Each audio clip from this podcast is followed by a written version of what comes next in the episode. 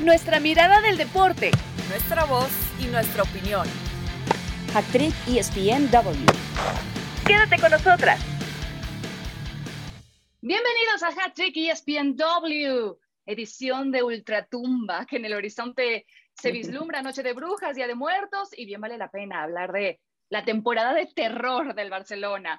Si Ronald Koeman era uh. el verdadero villano de la Casa Azulgrana, o si con Xavi van a resucitar de entre los muertos. Y es que Ronald Koeman fue cesado, finally, y, y bueno, eh, de esta manera, eh, pues para presentar a Carolina Padrón, me gustaría eh, mencionar muy a su estilo Crónica de una muerte anunciada. Así es. Ah, bien. Bueno, muy, el estilo de Gabo, ¿no? Claro, pero sí, claro, sí, también. ya saben que soy, soy gran fan de, de, del tema. Oye, Crónica de una muerte anunciada, y además uno estaba jornada tras jornada esperando a ver hasta cuándo se acababa la paciencia, es decir, hasta cuándo esa gotita rebasaba el vaso que hacía que echaran a, porque uno decía, no, se trata de un tema económico, luego nos aclaró muy Llorens, no, eh, dinero hay para echarle, el tema es a quién traen, eh, habíamos hablado del tema de Xavi, no me quiero adelantar porque ya como que para, para que saludes a Cris, pero bueno, tenía que pasar, eh, el tema era cuándo y ya sabemos, una de las respuestas se despejó, una de las X de la ecuación, vamos a ver entonces en qué resulta todo. Exactamente. Parece que esa derrota contra el Rayo Vallecano fue la lápida que llevaba el nombre de Kuma, mi querida Cristi. El daño ya estaba hecho, pero ¿se toma la decisión demasiado tarde para el Barça?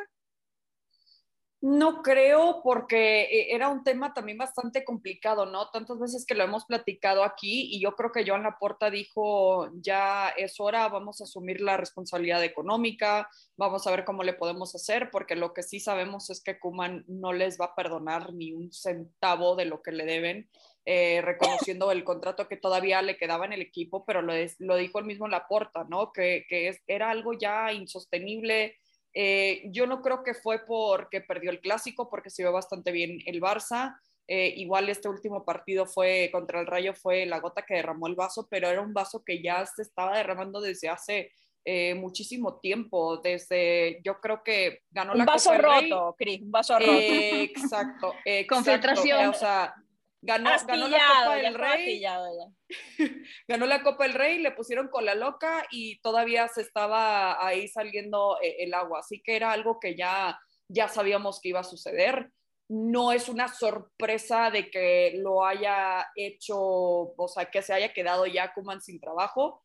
Em, quiero decir que me sorprende un poquito el momento, como que yo pensé que iba a durar un poquito más Kuman por el tema económico, meramente económico, eh, pero yo creo que ya es hora de que venga mi, mi ídolo de ídolos, Xavi Hernández, a dirigir este Oye, pero es que sí, que desde hace rato se estaba diciendo que ya, ¿no? O sea, que por el tema económico era por el cual no le decían adiós a Kuman y ahora independientemente del tema económico, le dicen adiós. Entonces, ¿por qué esperamos tanto, Carito? Yo, yo creo que era un plan con maña, ¿no? Porque obviamente Xavi todavía, o sea, Xavi recientemente firmó un contrato con el Alza, ya se sabe que hay que eh, económicamente pues, resolver eso. De hecho, se dice que el penúltimo, porque él está en, en este momento al mando del Alzad y va a tener eh, aparentemente su penúltimo partido este fin de semana, de un equipo que además viene súper enrachado, o sea, les, doy el dato, se los leo eh, brevemente, eh, tiene una racha de partidos sin perder de 36 encuentros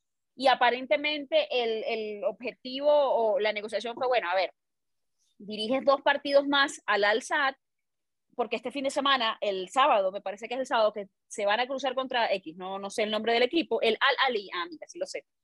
Y después de eso, pues está libre para, para que sea anunciado oficialmente por el Fútbol Club Barcelona. Eh, a mí me parece que se tardaron, eh, pero yo creo que no tenía, o sea, no podían dilatar más una, una situación que lleva más de 10 jornadas y que tiene el Barça fuera de los puestos europeos. Eh, en la previa del Rayo Vallecano, ya va, el Rayo Vallecano está por encima del Barcelona en la tabla, pero el Barça tiene un partido menos.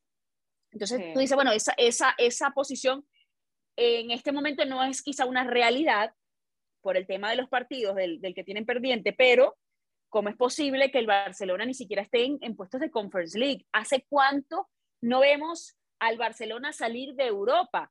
Eh, muchos, hay, hay, hay, como posiciones encontradas, porque yo me he metido como a, medio chismear un poquito lo que dicen los fans al respecto y mucha gente dice, bueno, con esta situación mejor para dar pena en Europa que no vayamos. Y mucha gente considera que es arrastrar el prestigio de la institución de ni siquiera llegar a una Europa League, ¿sabes? Cuando eh, yo creo que el Barça, yo creo que el Barça va a ser un poco como el Milan, que, que, por tantos años estuvo ahí como que peleando de la media tabla, participando en Europa League y que por fin tuvo su regreso a la Champions. Yo creo que es algo que ya tiene que aceptar el aficionado que no va a ganar la Champions, que quizás no se va a clasificar para la próxima temporada, que va a ser esa historia que contábamos del Milan. Era alguien que eh, era un equipo que acostumbrábamos ver de manera seguida, no solo en la Champions, sino ganando los títulos. Y mucha gente está comparando este, este Barça también con el Barça de los ochentas, o sea, eh, que realmente tiene que venir como un eh, renacer de este equipo que por el momento eh, digo, siguiendo con el tema de, estos días, que está muerto. O sea, honestamente, eh, ya, ya murió eh, ese protagonismo que nos tenía tan, honestamente, mal acostumbrado este equipo del Barça. Entonces lo tiene que aceptar, lo tiene que afrontar. Yo creo que Xavi sí está en esa mentalidad de que no me importa cómo está este equipo, por amor al Barça, yo quiero ser el responsable de poder al menos darle algunas alegrías al equipo y yo creo que igual se esperaron hasta ahora, porque bien lo dicen, ¿no? Tanto que hablábamos de este tema económico y por qué lo hacen hasta ahora, yo creo que estaban esperando a Xavi, de que, oye, ¿qué onda? ¿Cómo vas? ¿Cómo vas? Oye, si corremos a claro, eh, eh, vienes. el, tema, el tema es ese. No, que, que, mi punto era la idea de, de, un Barça mucho más acabado, ¿no? Sí. Porque ya dos veces se ha dicho que no a la institución. Pero ¿sabes qué? Porque, a ver, ya le había dicho que no también porque él iba con Víctor Font. Víctor Font no gana, entonces, bueno, él, él, renueva contrato y, dice, bueno, me quedo con el Alzad. Pero yo siento que también hay un tema de paciencia, es decir, demostrar, a ver, esta situación con Xavi no va a cambiar, estemos claros. O sea, la situación no va a llegar alguien con una varita mágica, la va a agitar, por muy crack que sea Xavi, por muy ícono de la institución, eso no va a pasar. Pero el aficionado le tiene un, un especial respeto a Xavi, porque ha sido uno de los capitanes del Barcelona, porque ha sido un histórico, porque es formado en institución, porque representa realmente los valores de la cantera de la Masía.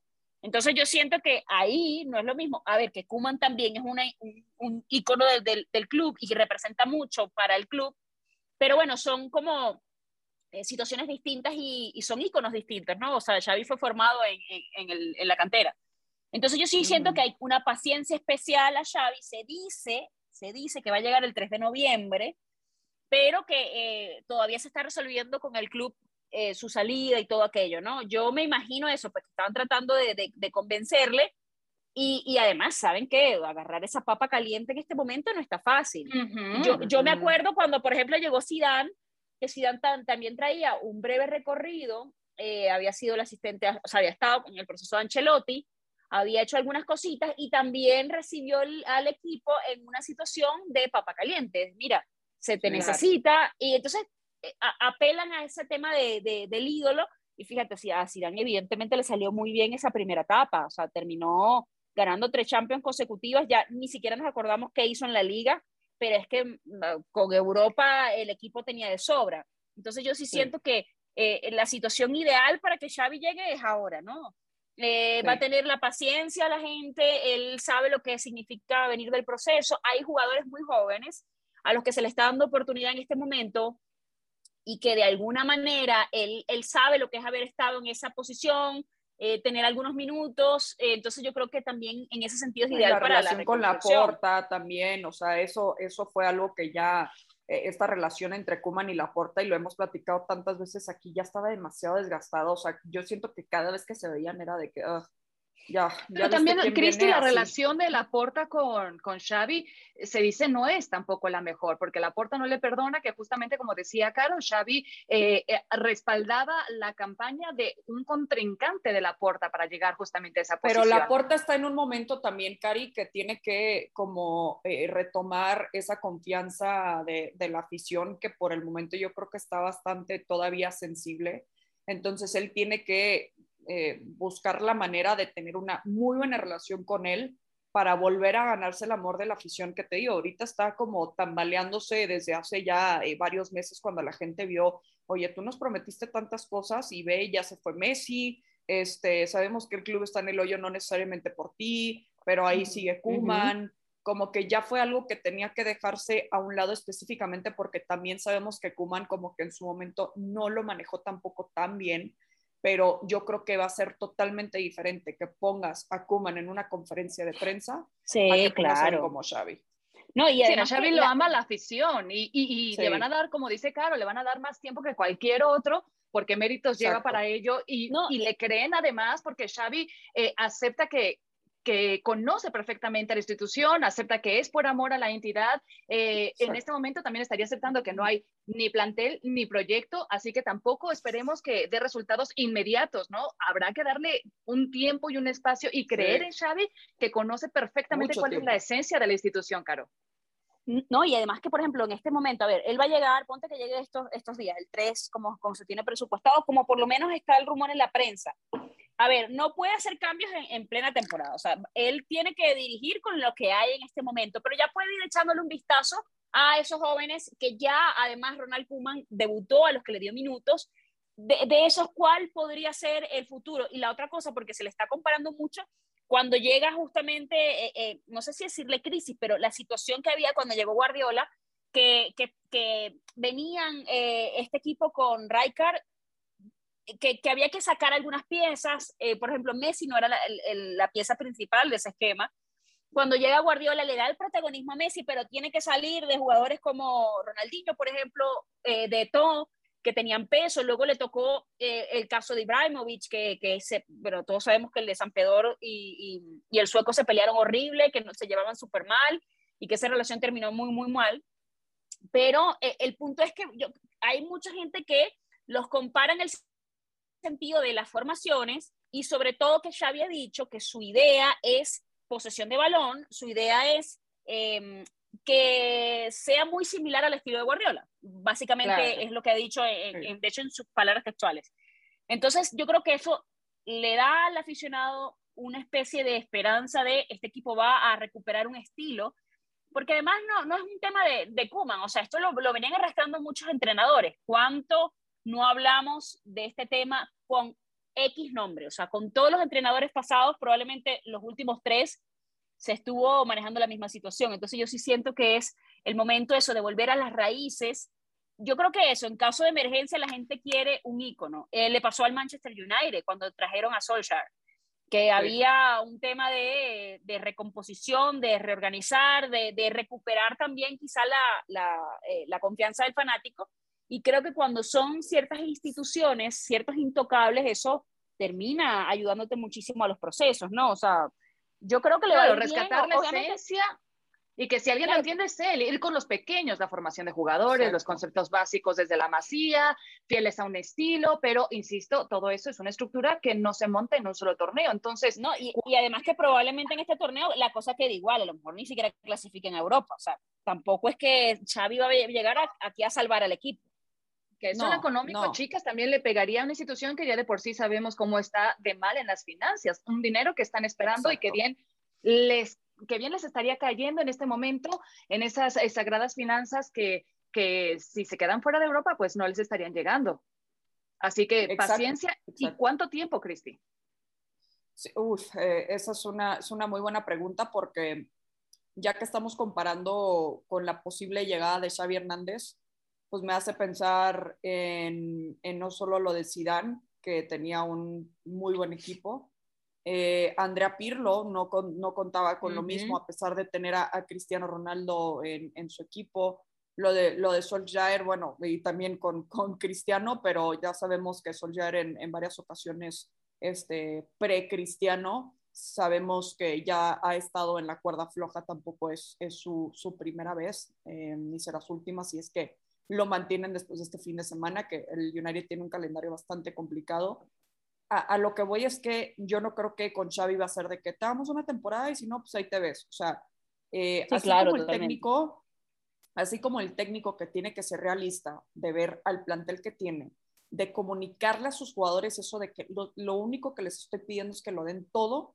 A lo mejor no podemos competir con los más cañones de la liga, con los más cañones eh, de Europa, pero si tenemos actitud, yo no les puedo, o sea, no, no me den razones por reclamarles nada. y es lo que tiene que ver también Joan Laporta, ¿no? O sea, de, ver realmente que esta es una oportunidad de crear o de darle oportunidades a, los jóvenes que ya lo estamos viendo, que ya lo vimos con Kuman desde la temporada pasada. Lo vimos empezando ahí con Valverde y también le dieron las gracias. Pero acá tiene que ser Joan Laporta realista, tiene que ser paciente, porque, porque el plantel no va a cambiar. Por lo mismo que decías, Cari, de las finanzas, no van a traer a superestrellas y no es la solución del Barça en el momento, porque esas, entre comillas, superestrellas pues ya vemos que no te solucionan todo. Pregúntale al Paris Saint Germain, pregúntale al, al United en este momento con Cristiano. Entonces necesitan paciencia y necesitan darle esa misma paciencia a los jugadores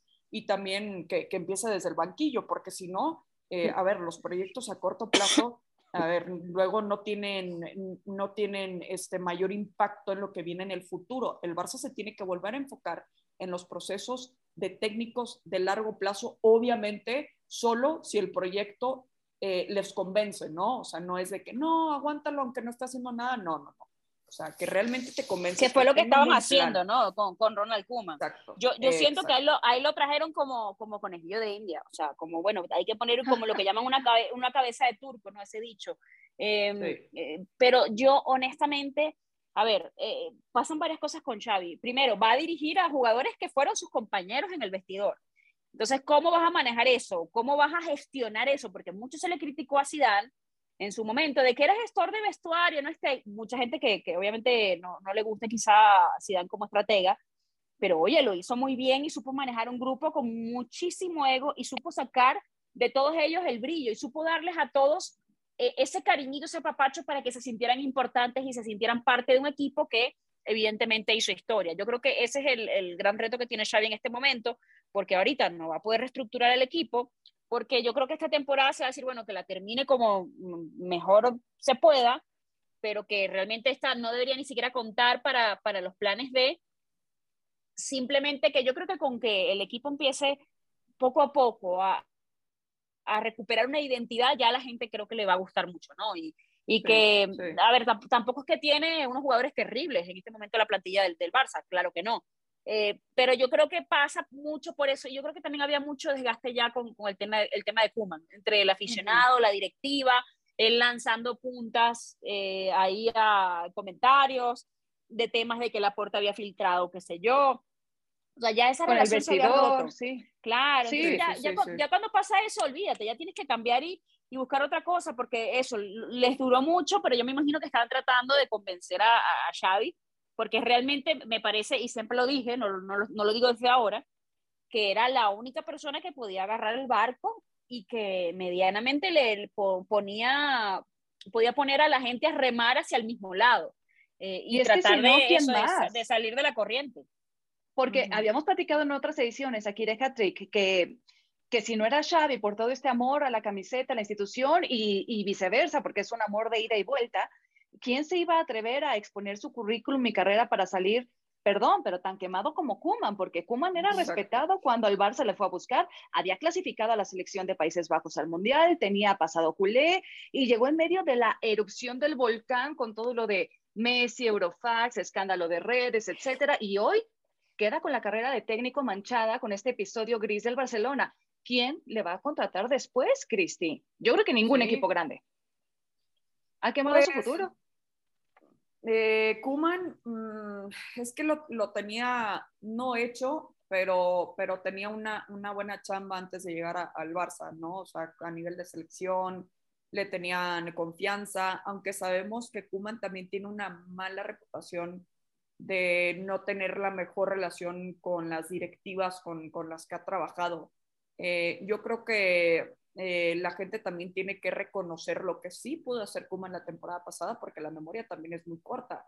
O sea, contra pronósticos, es increíble que el Barça haya ganado un título la temporada pasada y el Real Madrid se haya ido en blanco. O sea, uh -huh. yo creo que eso uh -huh. también tiene que ser un factor bastante pesado, porque la gente solo está viendo que ahorita el Barça está en séptimo, que acaba de perder contra el Madrid, que le está yendo... Nove, noveno, Cris, noveno. Noveno, o sea, está noveno. Nove, está noveno, sí. Sí, llegó como séptimo al, al clásico, tiene razón.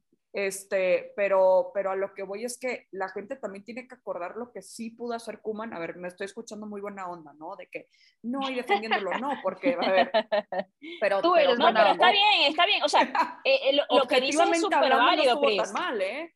No, no y cuando llegó a tener esa marca de, de, por lo menos partidos sin perder, ¿no? Y decían, no, pero, o sea, nos volvimos como extra exigentes porque obviamente Exacto. es un Barcelona, es un monstruo de Europa. Uh -huh. y, y, y, yo les decía, es que tenemos que abandonar esa idea de que siempre el Barcelona se iba a mantener ahí y aceptar humildemente que está pasando por otra época de transición y de reconstrucción y desde las cenizas otra vez volver a emerger. o sea, por cómo le pasó al Madrid con cuando se fue Cristiano en la Champions, que era como, ay, los eliminaron, ¿y qué querías? Que volvieran a ganar, o sea, ya ganaron tres años seguidos, no, no es sostenible sí, tampoco. Sí, los, los, ciclos se rompen, no son sostenibles. Y, y ya, y ya para, para, cerrar un poquito con, con, el tema del Barça, yo, por ejemplo, además, eh, siento que no solamente que se le va a tener paciencia a Xavi, que la porta va a tener que bailar a otro ritmo con, con Xavi, porque, a ver, ya tuvo el tema de Messi, ¿no? De que había prometido eh, antes de que, lo, de que lo eligieran que Messi se quedaba. Y luego sale Messi. Eh, obviamente uno de los señalados es él. Ahora, meterse con otro ídolo, yo creo que también le, le termina de ir acabando la carrera. Y con el tema de Kuman, yo siento que fue otro Julen Lopetegui, que ellos uh -huh, terminan, o sea, sí. te, te, ofrecen, uh -huh. a ver, te ofrecen al Barça, te ofrecen al Real Madrid, en la peor condición y tú, aunque sea por autoestima, tú dices, yo voy a intentar hacer lo mejor que pueda para sacar al equipo, pero es una gran oportunidad para tu carrera como técnico, o sea, tener eso en el currículum, ¿cuántos tienen la oportunidad de llegar, no? Entonces, decirle que no ahora quizá es eh, pensar que más allá o, o, en unos años tampoco vas a ser el, el, técnico del Barça o el Real Madrid. Y yo me imagino que por eso lo agarró, de decir, bueno, mal que bien, a lo mejor yo puedo imprimir algo de, de, mi, de mi cosecha a este equipo y a lo mejor puedo trascender. Y una frase que, que obviamente es medio trillada, pero que a mí me gusta mucho es, podía sacar el barco del amor o podía ser el Titanic. Y ya vimos que se hundió el proyecto. Entonces es como una línea muy delicada de lo voy a intentar, pero bueno, la autoestima y, y la confianza no siempre terminan dándote resultados. Sí. Bueno, pues parece que es una llegada inminente la de Xavi, que tiene contrato actual hasta 2023 con el SAD, pero ya están las conversaciones, está en negociación y bueno, todo apunta a que él será, él es el elegido y será el nuevo técnico de el Barcelona, que como ya mencionábamos, están pasando por una etapa de transición y habrá que darle todo el tiempo, además de las llaves de la casa por completo, a Xavi, un hombre que conoce perfectamente las entrañas de esta institución. Señoritas, hacemos una pausa en Hat-Trick y volvemos para hablar de Liga MX que se acaba octubre y también se está terminando la fase regular de la Apertura 2021. Hat-Trick ESPNW. Estamos de regreso en Hat-Trick y señores, se ha armado la rebatinga por los boletos a la fiesta grande del fútbol mexicano y para ser honestas, hay equipos que dan miedo, hay uno que otro medio zombie, o sea que ni de aquí ni de allá, y hay otros de verdad muertos. Ahora mismo, en plena fecha 16, América, Atlas, Toluca y Tigres tienen esos primeros cuatro lugares que dan pase directo a cuartos de final. León Cruz Azul Monterrey y Mazatlán del 5 al 8 que estarían jugando repesca contra Chivas, Puebla, Santos y San Luis. A ver, mi querida Cristi, ¿qué equipos, visto lo visto, son esos que dan miedo? Esos que creemos que pueden trascender fuertemente en liguilla. Eh, vamos a ver. El América, sin duda, porque ya se clasificó, ya puede enfocarse en lo que viene, a, a pesar, lo siento, Cari, de esa derrota. Este, dilo, dilo, en la final, la tenía que soltar, la tenía en que la soltar. final contra el Monterrey, pero el Monterrey también hay que, hay que ser sinceros, o sea, en lo, que vi, en lo que hemos visto en la Liga MX, híjole, ha sido bastante desesperante. Cuatro derrotas de manera consecutiva pero eso luego lo, lo, voy a dejar, le voy a poner como, eh, como de zombie en este momento porque está sí. como que entre vivo como y, que va y muerto medio todavía. medio. No, no, no. O sea, después de anoche dije, bueno, está bien, pero la Liga MX ha sido otra cosa también. Yo creo que Tigres, eh, como siempre, como nos tiene acostumbrados ya el Tuca Ferretti, aunque ya no esté en el banquillo, es este equipo de Tigres que sabemos que en cuanto a liguilla siempre da bastante miedo, está cerrando el torneo con todo, eh, recuperó elementos en la ofensiva como el Diente López, como André Pierre Guignac, y es un equipo que como que dijo, ok, ya, ahora sí estamos eh, presentes. Lo del Atlas, quiero decir que sí es un, es un equipo que puede también como que poner a un equipo contra las cuerdas, pero me ha decepcionado también en las últimas fechas eh, que ha dejado ir también en puntos, eh, entre comillas, sencillos, también por los rivales eh, que le ha tocado, este, como, como Tijuana, también que es un equipo, bueno, muerto no solo porque esté en el último lugar, pero es realmente lamentable lo que está sucediendo en Solos. el equipo de Toluca también por ahí, entonces me, me, quedo con, con principalmente el América y cuidado con cómo está cerrando Tigres, que parece que ya es como de costumbre. Cris siempre lanzando para el norte, ¿ah? Algo. No, yo sí creo que Monterrey es cuestión. Monterrey va a ser de cuidado. Lo, que pasa es que siento que es cuestión de querer, de ponerse pilas por plantel, por técnico, por afición. Mira ahora, o sea, que acaban de ganarle la final al América y para ser justas, yo sí diría que el Monterrey fue superior, o sea, de prácticamente todo el partido. Entonces, pero, se, pero se salvó un poquito, ¿eh? También. O sea, siendo totalmente objetiva, se salvó en unos momentos en Monterrey. Pero yo sí creo que Monterrey, por lo que pasó en la final, debería darle al menos, vamos a, enfocarnos en la 16, que es el Atlético San Luis, que Atlas le pasó por encima y los goleó. Entonces yo sí siento que Monterrey tiene opciones para, ¿no? O sea, tampoco están tan lejanos, están en la séptima posición eh, no sé cuál es la diferencia de puntos en este momento. Mira, estoy revisando. Y son dos puntos con, referente, eh, con respecto a Tigres, justamente que está ocupando la última posición directa. Entonces, vamos a ver qué sucede porque matemáticamente, por ejemplo, eh, el América obviamente ya está clasificado, pero incluso Atlas confirma al menos repechaje, pero tampoco está clasificado directamente en este momento yo en esa lista este jueves ante Tijuana, o sea, que el colero de toda la liga te venga a pegar a tu casa, que presume de ser segundo lugar de la tabla, no. y que es que la sorpresa del torneo, no, estas cosas tiene el Atlas, y perdón, ese es su ADN, yo lo siento por la afición tan linda que tienen, serán muchos, pero, pero bien Pero sabes que yo también siento que, que, está bien el golpe de realidad antes que llegue la liguilla, porque Atlas, a ver, la, la temporada pasada fue como, ay, la sorpresa, yo creo que ya esta no debería ser, o sea, lo que pasa es que siempre estamos esperando que falle, ¿por qué? Porque estamos acostumbrados a ver al Atlas en la, de, de, mitad de tabla para abajo, más luchando por permanencia, siempre por, eh, mirando el tema del cociente, más allá de que en este momento no hay, no hay ese factor, pero siempre están como pendientes de otra cosa, es decir, nunca es un equipo con el que uno lo mete entre los favoritos, uno lo mete entre los candidatos o los protagonistas en la liguilla. entonces me parece, a mí me parece muy... Eh, eh, loable lo que está haciendo el equipo. Tienen 26 puntos, 19 goles a favor, eh, tenían 8 o 10, no estoy segura el dato exacto en contra.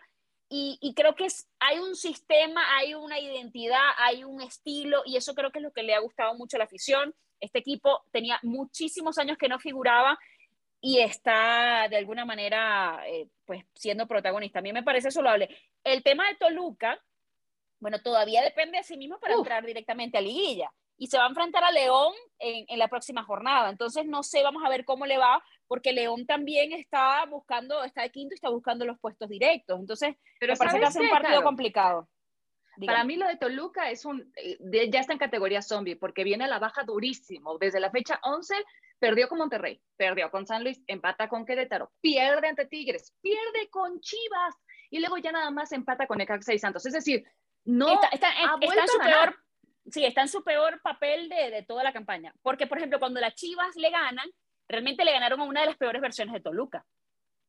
Y es así, o sea, Toluca realmente no hizo un buen partido y tenía tiempo que no lo hacía. Entonces, pero yo todavía los meto como, como protagonistas porque, a ver, eh, está terminando el, el, el, la el torneo regular, me refiero, va a empezar la liguilla, y yo siento como que, bueno, eh, si te vas a resbalar es momento ahora, ¿no? De, de asegurar puestos sí, pero bueno, las equivocaciones ahora no se terminan pagando como en la liguilla, que bueno, te vas a la casa y chao, ¿no? Entonces, puedes reacomodar ciertas cosas, yo todavía los pongo como, como protagonistas. Eh, y bueno, muerto, muerto, el conjunto de Tijuana, que, wow, matemáticamente el único equipo en este momento eliminado, el único equipo. Y luego ya son de ahí, porque hay todavía, increíble pero cierto, la Liga Mexicana, hay 15 equipos que pueden quedarse con, los diez, con 10 boletos. O sea, estamos hablando de una cantidad de que cualquier cosa podría pasar en las últimas dos jornadas. O sea, nadie puede dar por sentado que de repente un Mazatlán no se termine metiendo en la liguilla. Bueno, un Tijuana que entró muerto al torneo, pero mi Cristi, no hemos hablado del vigente campeón, el Cruz Azul, ah. que era líder general tras las primeras 15 fechas con 37 puntos el torneo pasado.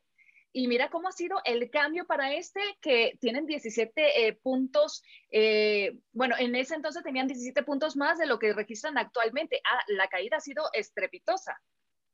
Mm, no creo que tan estrepitoso. Yo creo que el Cruz Azul no entró como con la misma confianza increíblemente después de quedar campeón. No me gusta decir de que es que le dio campeonitis porque eh, no, no me gusta, punto. O sea, porque no entras con las mismas ganas que la temporada pasada, siendo el equipo de Cruz Azul que contra pronóstico, eh, después de tantísimas dudas, finalmente te quitaste ese peso de encima, deberías de jugar un poco más suelto.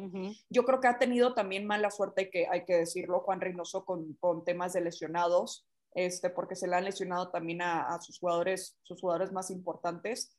Eh, pero poco a poco puede ir recuperando. No estoy diciendo para nada que Cruz Azul pueda repetir, este, porque no, no le veo esa confianza, o sea, pero, pero sus resultados no han sido malos. En los últimos cinco partidos al menos no ha, no ha perdido, o sea, no ha caído.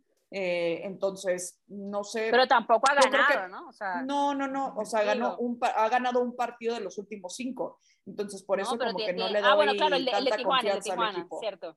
Pero, yo, siento que sí, yo, siento que se, que, se, que se relajaron. A ver, yo pienso que después de haber ganado el título, uno tiene que darle un break al conjunto de Cruz Azul. vamos a dejarle un tiempo también, eh, porque claro, es, el, es, el, es como la resaca del título, ¿no? Ya este equipo, después de haber tenido tanta presión para conseguirlo, incluso en esas finales ya estábamos hablando cuando, cuando respondió Santos, ah, ya, la, tú sabes, ¿no? La maldición y la cualquier cosa que, que, se dijo en ese momento, yo creo que ya este equipo tiene como una especie de renta o hipoteca para, ¿no?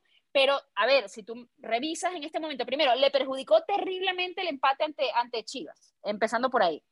Se había enfrentado a Atlas, pero sabemos la versión de Atlas. Antes de eso tuvo a Tigres.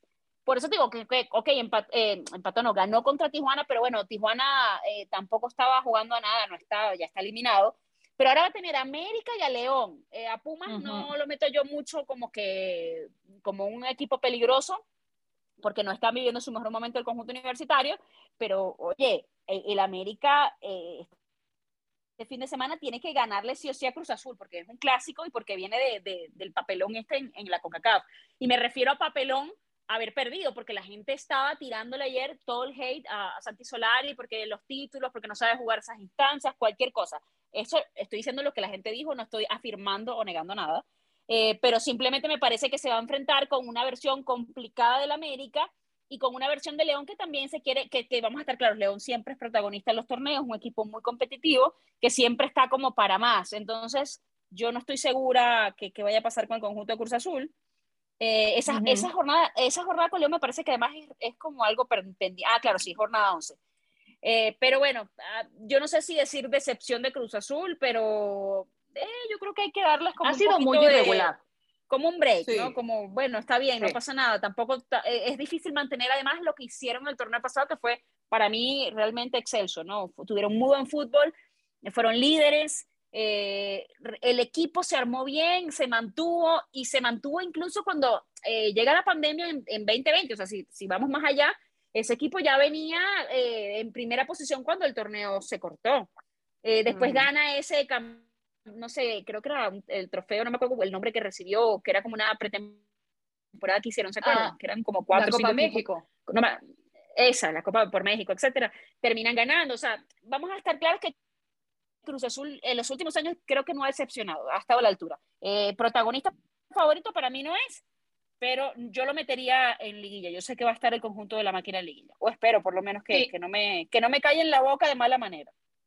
Este fin de semana ante el América, que por más que ya tenga amarrado el liderato, dijo que no va a jugar con eh, suplentes porque el América, aparte de que viene de perder esta final ante Monterrey, también sabe que si le puede complicar el camino a Cruz Azul para que llegue a la liguilla, mejor, porque es quitarse de enfrente a un rival que siempre puede ser sumamente peligroso. Y ahora, eh, no, me gustaría eh, avanzar eh, con otros equipos más que con los llamados grandes, porque hay mucha afición que está pendiente de eso, Cristi, y por eso quiero tocar base contigo con lo que está pasando con las Chivas, porque en junio pasado, durante la presentación del proyecto, Marcelo Michel Leaño decía que Chivas, que debería de impulsar a sus jóvenes porque tienen muchos de calidad, pues a la fecha no ha debutado ningún jugador durante su interinato, que ya no sé si es interinato o ya se queda a la postre, porque pues opinar está muy padre, pero luego ve y ejecútalo. Las Chivas eh, tienen dos duelos de visita para terminar la campaña. Tigres y Mazatlán no se ve fácil. Es que siento que el Guadalajara como que ha tenido este discurso desde que yo estuve viviendo en Guadalajara, que fue ya en el 2000, del 2015 al 2016, o sea, año y medio estuve allá y siento que como que ha sido ese el discurso. Llegó Matías Almeida y fue de que no, queremos crear un equipo que pueda depender de sus jóvenes, de su sub-20, bla, bla, bla, y pues yo creo que sí, realmente tenía esa intención Matías Almeida, pero pues está difícil que como técnico pidas que realmente le den ese apoyo a, a, tu sub-20 o a tus em, fuerzas básicas. Acá con el equipo tapatío dices, bueno, está bien como que quieren ver a, quién puede debutar, pero como dices, o sea, está muy bonito platicarlo, pero lo tienes que también realmente eh, aplicarlo también al equipo yo creo que el Guadalajara ya, ya con sus discursos ya no convence ni a, ni a su afición, o sea, su afición ya se está desesperando, eh, se, se, desesperó muchísimo como se picha, habrá que ver qué tanto se puede desesperar ahora con Leaño, porque, a ver, eh, llega la noticia de que se va Nacho Ambriz del Huesca, y ya lo querían contratar con el Guadalajara, ya empezaron los rumores de parte de que no, sí, se puede ser una opción, oye, ya, ya no tiene equipo, ponlo directamente en el Guadalajara. Pues no se trata de eso, porque, porque Chivas no, no puedes garantizar de que vas a tener ni el torneo completo como técnico. Así que pero si, si, seguimos, si se sigue con el tema de Almeida todavía, o sea, ¿qué te sí, por favor. Eh, exacto, ese que, güey, supéralo. Sorry por el güey. Sí, como es la verdad. a, mi amiga, date amiga, cuenta. date cuenta. ¿sabes? exacto. Exacto. Está con otra ya, amiga, a date ver, cuenta. Él ya está muy cómodo en Estados Unidos este, eh, le está dando apoyo a, sus exjugadores, eh, como, como lo vemos con Alanís, como lo vemos con López, eh, pero, pero acá tiene que regresar el Guadalajara a realmente como que echarle ganas con, con sus jóvenes otra vez, pero realmente enseñarles, realmente darles apoyo, que tengan la oportunidad de, de, al menos poder entrenar de manera constante con el primer equipo, de ir conociendo al técnico, pero yo creo que el Guadalajara también no acepta esos momentos eh, como de crisis, o sea, dice de que no, no, no está pasando nada, eh, no, vamos a traer a los mejores jugadores, y dices, ok, bueno, abriste la billetera con Pulido, ¿y qué pasó? Abriste la billetera otra vez con JJ pero, pero es que, es que además no, saben invertir, porque Pulido, cuando estaba de campeón de goleón, lo, lo, dejaron ir, entonces, y después, como, no, como que no tiene mucha coherencia para mí. Es la misma historia de siempre, la e, verdad. sí, para mí es un discurso muy repetitivo, y por ejemplo, a ver, perdona, pero en este momento las Chivas, o sea, tienen que ganar los dos partidos, porque además volvemos al punto de que en la Liga MX puede pasar cualquier cosa. O sea, en este momento las Chivas tienen que ganar, porque tienen a Tigres y a Mazatlán en las dos últimas necesitan, jornadas. Necesitan al menos tres puntos para amarrar pase a repechaje. Exacto, entonces, pero, ya va todavía. noticia es que con Leaño llevan racha negativa fuera de casa, así que la tienen súper difícil. No, pero, pero espérate, pueden ir por la vía de repechaje o con una combinación de resultados podrían quedar entre los primeros clasificados, porque todavía no se saben ah. dos jornadas qué va a suceder, pero está otra cosa, a ver, tú jugándote una liguilla y después de todo lo que ha pasado en el torneo, es que ni loco te vas a lanzar a, voy a debutar a un jugador, se come en vivo el año, perdón, pero se lo come en vivo, porque no es el momento de la temporada como para hacerlo. Entonces, eh, un tema es el discurso populista de que, que, a la gente le gusta escuchar y que la gente además tiene, quizás nos hemos acostumbrado a escucharlo, pero ¿es, ¿es, un recurso realista o un discurso realista? No, no lo es, porque es que ni loco, como va, o sea, no vas a poner un jugador eh, eh, con, poca experiencia o te vas a poner a, inventar en, en, este momento con, con, con, la alineación cuando realmente te está jugando la posibilidad porque sí tiene chance de estar en, en, en la liguilla. Entonces, Oye, eh, hay una línea muy delgada entre decirle a la gente lo que quiere escuchar y, ubicar a la gente en, lo que está realmente sucediendo, que creo que es lo que nunca se ha hecho en el conjunto de las Chivas. Últimamente, siempre, cuando hay una crisis, no, eh, no, no hay una crisis, y se, se mareaba la cosa y se, desde la época de Vergara, que en paz descanse. Esto se estaba haciendo desde siempre, entonces esto no es nuevo y yo creo que por eso también la gente está tan, tan agotada de, oye, ya, ya está bueno, ya que nos vean la cara, que nos sigan diciendo lo mismo, ya por lo menos vamos a reconocer, a tener autocrítica de las cosas que hay que hacer en el equipo, porque este equipo es una institución histórica. Bueno, pues es el fútbol mexicano, señoritas, con esta flexibilidad de torneo, ¿verdad? Ultra accesible que permite que varios equipos estén todavía con posibilidad de clasificarse a repesca. Si Pumas, eh, como estuvo durante todo el torneo y ahora nada más en una semana consiguen nueve de nueve puntos y ya están con opciones, en fin, ahí la vamos a dejar, que no solo el pan de muerto y el dulce de calabaza es lo que, es lo que mejor podemos saborear en estas fechas, porque está mm. obviamente el clásico de otoño por la pantalla del líder. Así que, Carito, háblanos de la Serie Mundial. ¿Dulce o truco?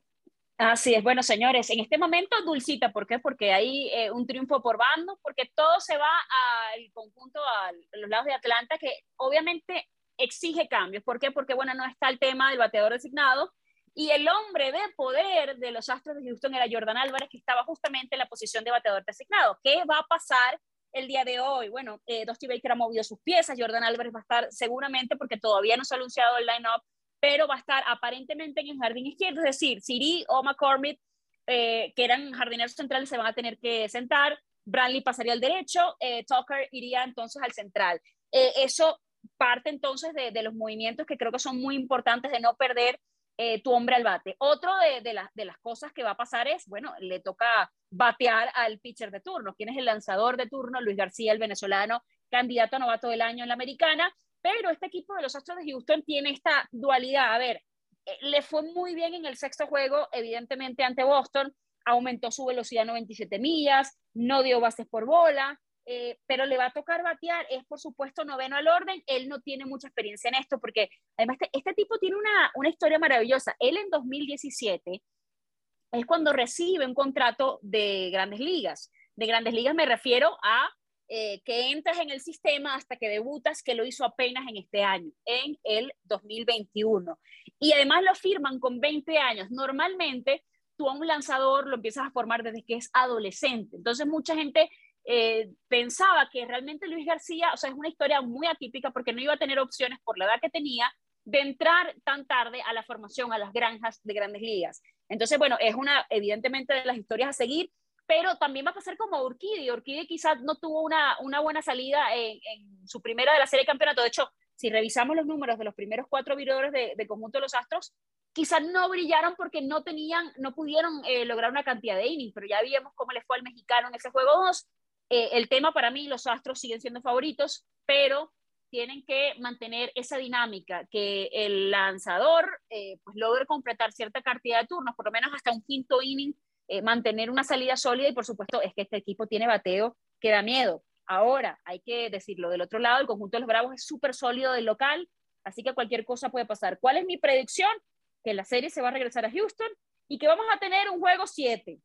yo diría 6 o 7, pero yo creo que va a haber juego 7 en, en, en, la Serie Mundial. Ay, ay, ay, y, Cristina Alexander sonrió demasiado cuando escuchó Astro sigue siendo favorito.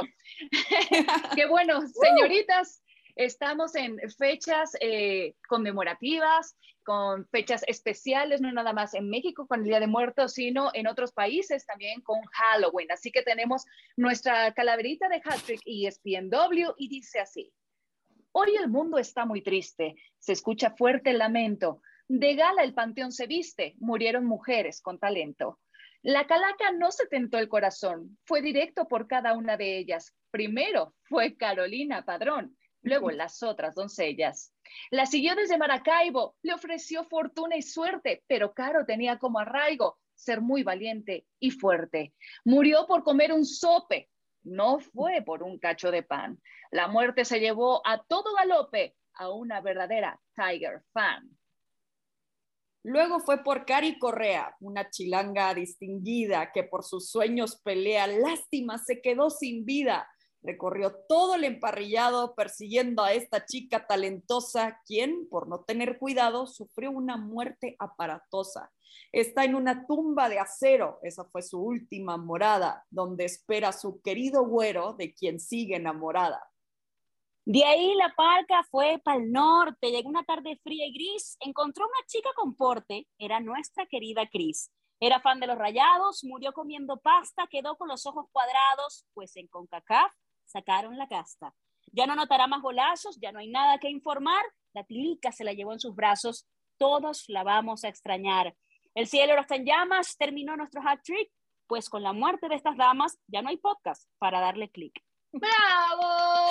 ¡Bravo! Muchísimas gracias a la producción, que la verdad se pulió, se pulió y disfruten todos de este maravilloso fin de semana que sea de muchos dulces y si hacen truco, pues háganlo bien y que no los cachen. Les queremos y nos encontramos en la siguiente edición de Hattrick ESPNW. Nuestra mirada del deporte. Nuestra voz y nuestra opinión. Esto fue Hat Trick ESPNW.